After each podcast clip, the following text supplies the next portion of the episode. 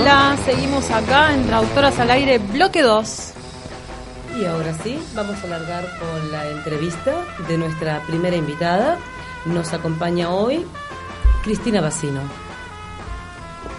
Cristina es profesora en idioma inglés, egresada del Joaquín B. González, licenciada en gestión educativa de la Universidad KS, tiene un posgrado en TEX de la Universidad Católica de Salta y está preparando su tesis para la licenciatura en educación en KS.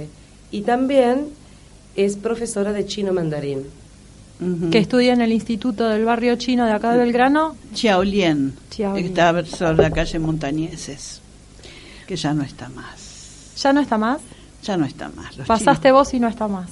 Claro, por eso decidieron, decidieron cerrar el boliche. Gracias por acompañarnos hoy, Cris. Gracias a ustedes. Y te damos la bienvenida. Muchas gracias. Estrenamos un nuevo espacio con vos, así que esperamos este, que, que parte de tu impronta quede con nosotros hoy. Bueno. Cris, ¿por qué elegiste dedicarte a la lengua inglesa y a su enseñanza? Bueno, decidí enseñar la lengua inglesa primero porque era algo que siempre me gustó, algo de familia.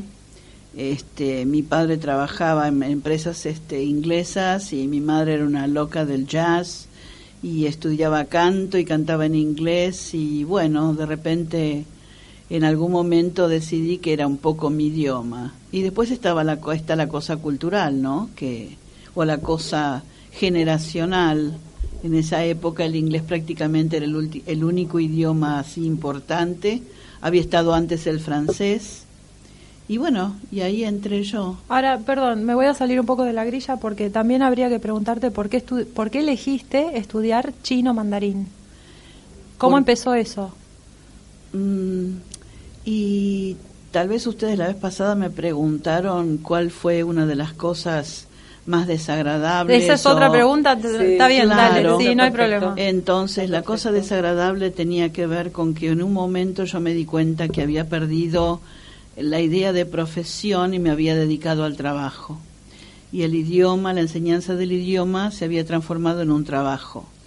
Y yo quería recuperar la magia de la profesión.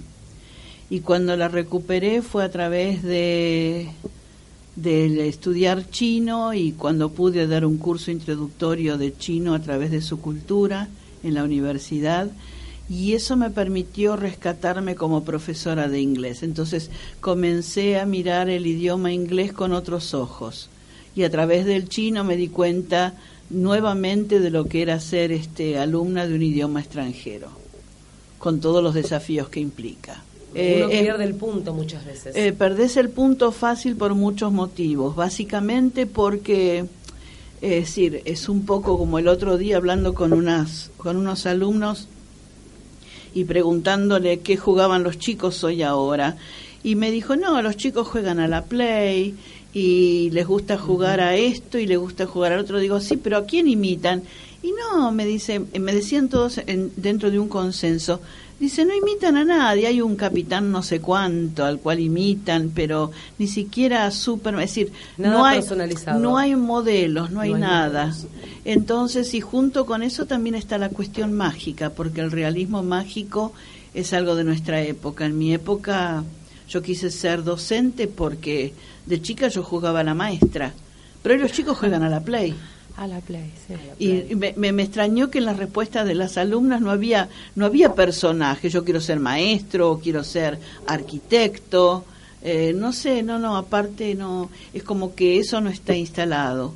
Entonces se, eso perdió, se, perdió, se perdió, y uno también se pierde en eso porque comienza el desinterés mío y el de cultural y el de la sociedad, porque antes el profesor era alguien importante, alguien relevante dentro de la parte social, cultural, y hoy es, como han dicho así, degradando nuestra historia, eh, trabajadores de la educación. Yo no soy ninguna trabajadora de la educación, yo soy maestra y soy profesora. Así que eso de trabajadora de la educación no me gusta. No es un rótulo que te agrade. No, como los trabajadores de la salud, no hay médicos, hay paramédicos, hay enfermeros, pero hay una especie de homogeneización bastante marcada en todas las cosas. Y eso también le llega a uno, cuando uno piensa, no, eso a mí no me va a llegar. Y sí te llega. Entonces te das cuenta que tu tarea cotidiana dejó de ser un desafío para ser un trabajo rutinario como el de cualquier obrero. Bueno, eso fue, la, digamos, la razón de estudiar chino mandarín fue, no, fue lo que rescataste, que fue bastante. pero no, pero no es lo peor de la profesión, es la peor de cualquier profesión hoy, ¿no? porque ese homogeneizar le, le, cabe a todo el mundo. Ese, ese no, ah, bueno, sí, mi nena, mi nena enseña inglés y la nena tiene 12 años. hay mucho de eso. Entonces, este, no, no hay, no hay un reconocimiento. En el Día de la Secretaria, todo el mundo lleva regalos para las secretarias, pero hace rato que ningún alumno me saluda por el Día del Maestro, del profesor. También se perdió. Entonces uno quiere recuperar la profesión, quiere recuperar un poco la dignidad, no sé si se llama lo dignidad, pero por lo menos la jerarquía, ¿no? Porque es una profesión muy loable, ¿no? Y pienso aparte que en esta época que vivimos somos estamos obligados a a que el chico que juega con la play y no tiene una imagen de una persona enseñarle que bueno eh, por ahí a vos te gustaría poder crear algo mejor que la play y por ahí ayudarlo a que vaya por otro camino y no que se quede estampado en una en un monitor. En esa búsqueda, ¿cuál fue tu experiencia más gratificante, Cris? O, alguna de las experiencias más gratificantes que has tenido. Bueno, una experiencia gratificante es, es enseñar algo y, y y iba a decir pensar que el alumno te entender que el alumno está comprendiendo lo que vos querés decir, pero pienso que va más allá. Y como todas las cosas que maduran siempre las ves después. Y en la maduración está encontrarme con alumnos después de muchos años y que me digan, profesora, yo me acuerdo de una clase de usted y uno y yo pienso, se va a acordar de algo que le enseñé. Yo doy fe. Yo doy fe porque fuiste mi profesora. No, y no, por ahí se acuerdan de de algo que les dijiste, es decir, algo que fue extracurricular, pero fue una semilla que en algún momento quedó plantada en una cabeza. Mm. Y eso me sigue impresionando mucho, porque digo, bueno, fallé como profesora tal vez, pero estoy bárbara como, como persona para... En algún punto de su humanidad eh, hiciste una conexión relevante que perdura. Sí, sí, sí, sí.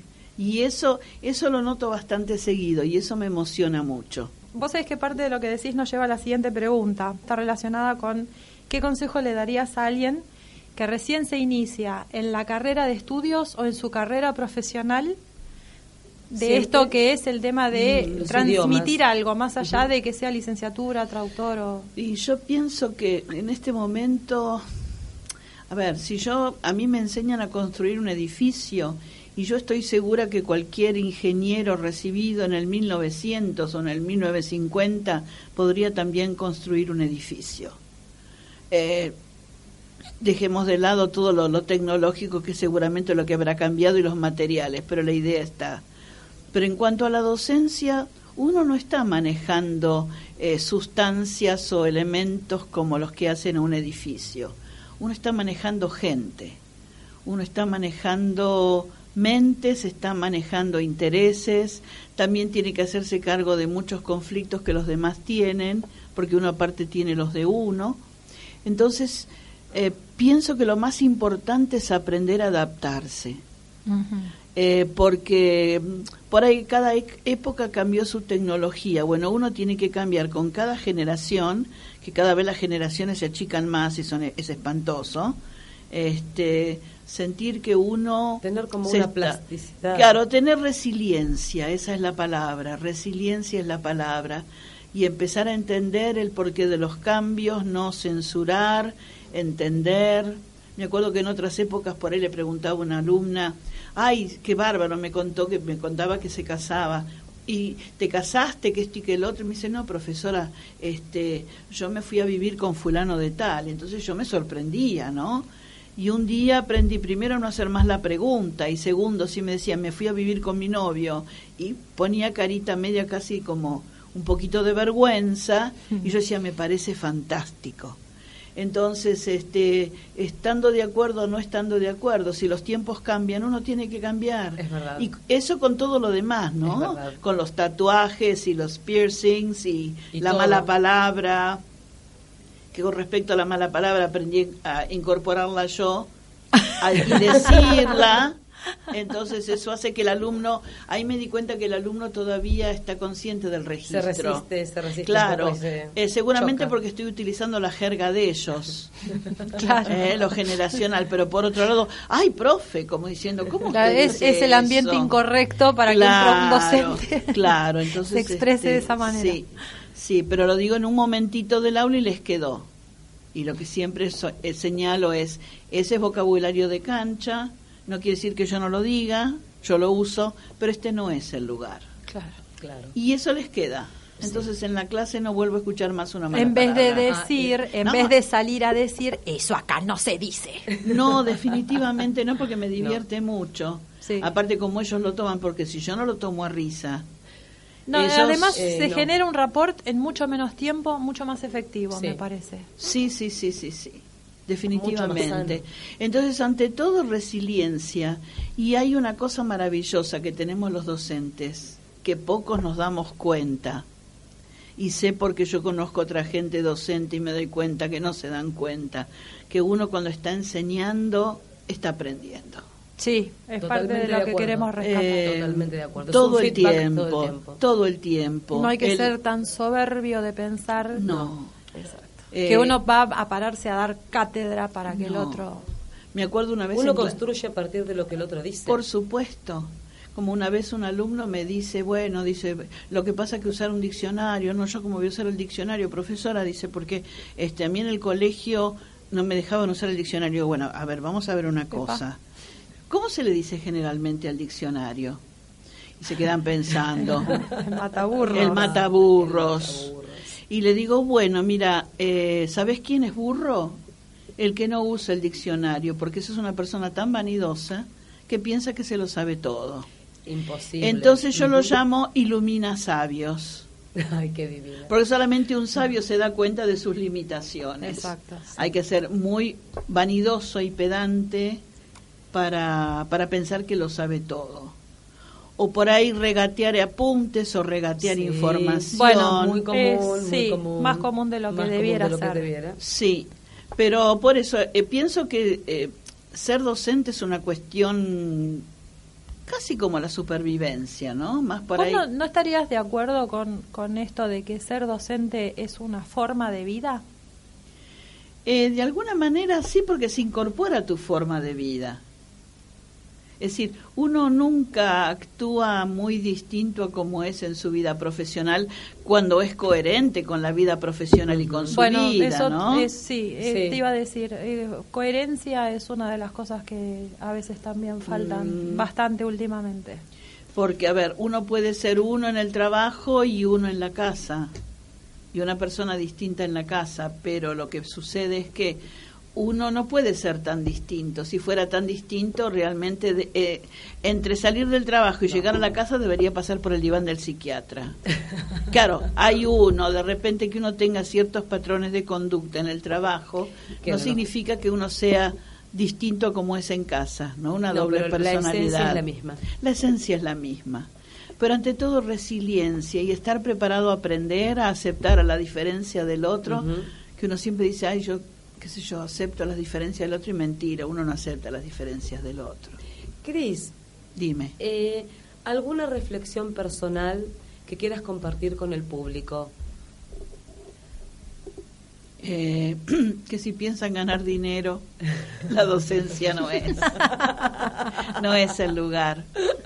Pero es un, es un buen lugar para transitar porque se enseña mucho, se, se aprende mucho en la enseñanza el alumno aprende y yo también. Hay un dicho, creo que lo dijo Confucio, porque todo lo que se menciona de China se lo atribuyen al pobre Confucio, pero dicen que el maestro, eh, el, maestro repite y repite la lección hasta que la aprende.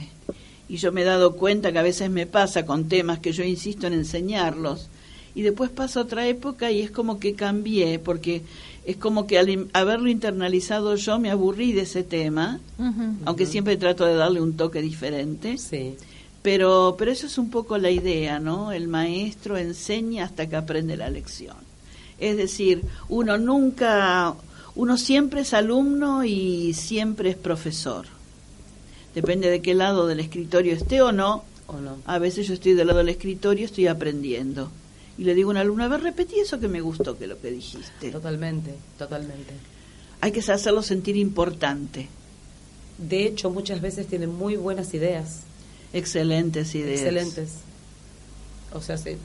Creo que, que hemos cubierto eh, lo que habíamos planificado para la entrevista, pero me parece que se ha abierto un mundo como para invitarte otra vez, ¿Cómo no? porque hay un- unas cuantas cosas que han quedado eh, a partir de tu experiencia con el tema de por qué empezaste a estudiar chino y lo que rescataste a través del chino. Me parece que sí, Sí. vamos a hacer este, Una segunda parte. sí, una segunda parte en algún momento.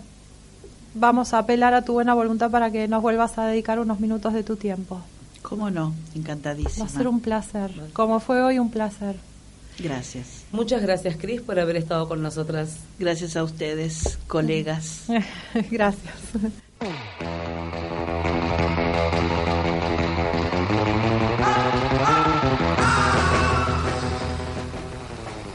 Y seguimos con Traductoras al Aire en esta primera emisión, después de la entrevista que le hicimos a la profesora Cristina Bacino, que aprovechamos, si alguien está interesado en contactar a Cristina, lo puede hacer a través de su celular al 1559759257. 155-975-9257. Eso es para contactarse con Cristina Bacino si hay algo que les haya interesado de lo que comentamos. Sobre todo lo de chino mandarín. Sobre todo lo de chino más. Hay que meterse con el chino mandarín. ¿eh? Exactamente. Qué lección. En este nuevo bloque, bloque número 3, vamos a meternos un poquito con la Real Academia Española, ¿sí? Sí, dale.